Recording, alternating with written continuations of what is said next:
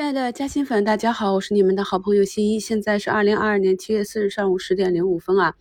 啊一会儿要去医院，所以提前给大家把午评做出来。上周啊，最后两个交易日啊，外盘欧洲、欧美那边呢。又是一个下跌啊，预期测试前低。那么在这里呢，我们 A 股已经走出一个独立的走势啊。那么在股市里想要赚钱呢，就要及时的去扭转你的思想。在牛市的顶端的时候，如果扭转熊，马上就要转变思想，提高自己的保护意识啊，提高警惕。那么在底部疯狂的杀跌之后，也要去。驱赶这种恐慌情绪啊，不能盲目的恐慌，然后要转变自己的意识形态，只有这样样，我们才能够啊走在别人的前面。那么我也跟大家讲，这样一个外盘的情况呢，只是影响我们的开盘啊。那至于上周三的一个下跌呢，也是预期之内的，那就是港股那边周四周五休假，叠加起来呢，就是一个四天的小长假。那么大资金呢，都是有自己的一套准则的啊，多长的。假期之前啊，为了应对不确定的突发新闻，所以他们都是有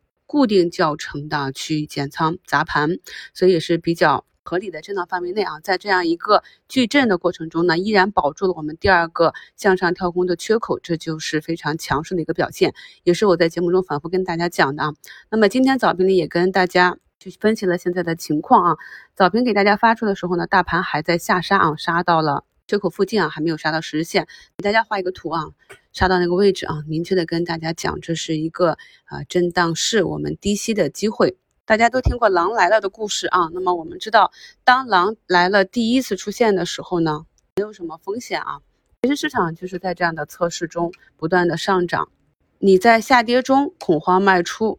回头一看，哎又涨回去了啊，寂寞难耐再追回来，再一次下跌啊。如此的反复做错啊，那么前期积攒的那一点利润可能就没有了，到最后终于下定决心，再怎么杀跌我都不出局了。而这次就是真的狼来了，所以朋友们一定要把握好这个逆人性的这样一个市场习惯啊。早评的置顶评论中也跟大家讲了，那么今天很多科技股啊是忽然间的暴杀，还有盘前呢出现利空的。江丰锂业和江特电机啊，那么我们遇到这种情况，首先就要去验证一下自己的持股逻辑。如果你就是做短线，那你想回避这些不确定性啊，那该怎么出局都可以啊，根据自己的指标来。但如果你是做长线的，如果长线的逻辑不变的话，咱们怎么说来着？短线的利空都是一个加仓和买入的机会啊。那看一下，像星星眼药这种都已经慢慢的快出坑了啊。这还是给大家在当日大跌的午盘给大家出过。特别的专享节目去解释过啊，并没有什么利空，所以呢，在这种预期下啊，长期看好的个股啊，那么短期的下杀杀到一定幅度呢，就是一个比较好的介入点，不然你不低吸，难道你去追涨吗？咱们长线的买点啊，都是在低吸回踩的位置。那么鉴于这个比较大的利空啊，都立案了，但是呢啊，整个盘面上抢的比较疯，所以由此呢，我们也可以推出今天市场的情绪，可以看到像明普光磁啊，又是。走了一个跳空缺口啊，甚至还摸上了二百啊。那么其他的呃光伏也好啊，锂矿也好啊，荣捷啊都已经涨停了。那么荣捷之前我就跟大家讲是有确实利好的，那但它中间的走势也是比较巨震啊。所以如果不清楚逻辑、看不懂技术的朋友是很难去在现阶段去持股的。天齐锂业啊又走出了一个一百四十二点二八的新高，盛行锂能、西藏城投这些啊，所以呢。进入到这一阶段，我一直跟大家讲，如果你有比较厚的利润垫，你又懂个股和行业的逻辑，你也知道我们现在做的是什么时间节点，就是中报预期嘛，你知道哪一些可能会超预期啊？像化工类的啊，像锂矿这些啊，你也知道后期该怎么出局。所以呢，这段时间是大肉的时候啊。但是如果这以上的条件都没有的话，那么就是大亏的。因为我们知道这个市场上不可能全部的人都赚钱啊，一定是有亏有赢啊。还有就是呢，在一个上升的市场中啊，大部分的个股都会上涨。那么这个时候呢，大部分人的账户啊都是呈一个赚钱的状态啊。但是最后谁能够把它拿到手中啊？这是一个问题啊，所以在这种上涨的行情中啊，我们要考虑的就是后期啊我们的出局指标，那如何的逐步去兑现？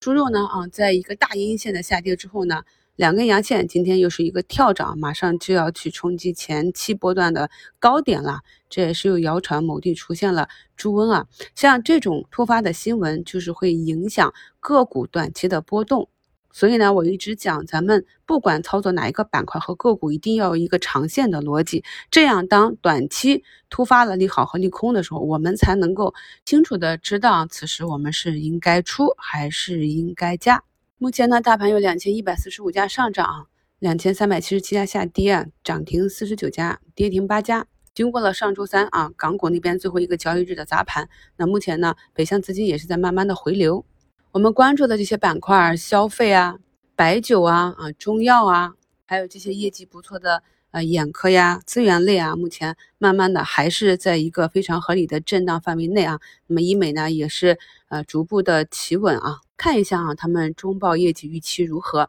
那目前呢，只有科技股啊，今天跌的比较深，并且呢，可能是由于。呃，七八月份啊，马上就要迎来大解禁啊，那么咱们的六八八可能就提前下跌了。那么解禁前后的走势，也是在一周展望里跟大家去复习了啊，有的先跌啊，有的后跌啊，不管怎么样，只要公司的质地好啊，这个跌的都是黄金坑。如果呢，一只你比较看好的个股，目前处于一个底部区域啊，那么在这里出现的向下跳空的缺口啊，问题不大。朋友们呢，也可以啊。再去根据我昨晚给大家做的啊一周展望里干货收藏体啊上半年投资策略梳理啊，虽然说已经过去了，但是呢，这个投资思路包括我们如何去根据对大盘的涨跌趋势去应对，以及啊这一步一步我们是如何判断政策底和市场底啊，以及在整个反弹过程中啊如何判断。